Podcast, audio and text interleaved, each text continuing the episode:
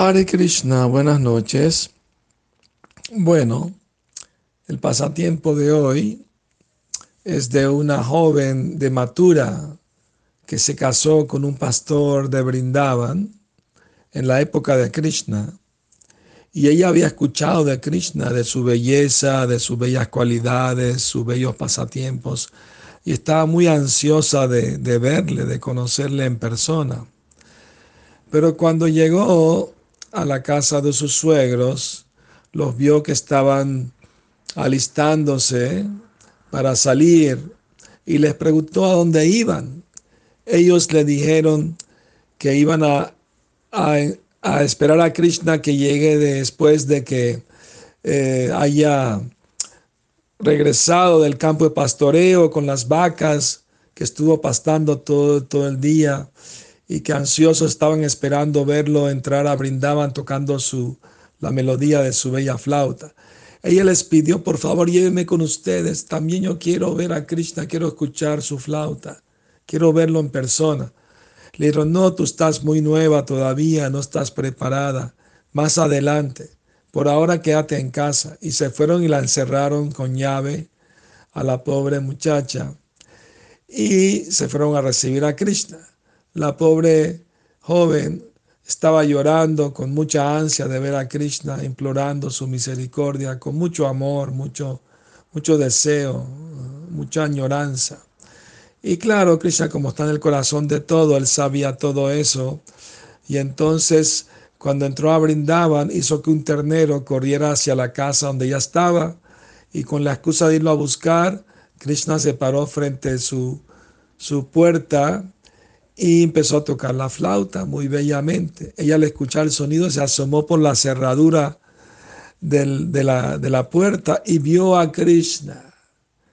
Vio su bella sonrisa, su dulce música, la escuchó, se embriagó con ver la bella forma eterna y trascendental de Krishna. Su deseo fue satisfecho por Krishna. Cuando regresaron los suegros, la vieron así ida, ¿no? colgada, como dicen, ¿no? Pero no, esta muchacha ya la mordió la serpiente del amor a Krishna, ya está envenenada con ese amor. Ven, ven, tienes que servir para algo, no hay tiempo ahorita para estar en trance, en samadhi, no, tienes que hacer servicio. Toma a este niño, cuídalo.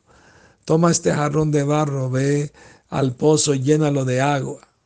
Entonces la pobre muchacha todavía en éxtasis, sin saber lo que estaba pasando, agarró al niño en los brazos y se fue a buscar agua al pozo.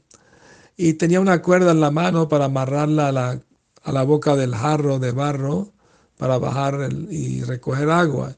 Y habían otras damas ahí, gopis también, que fueron a buscar agua.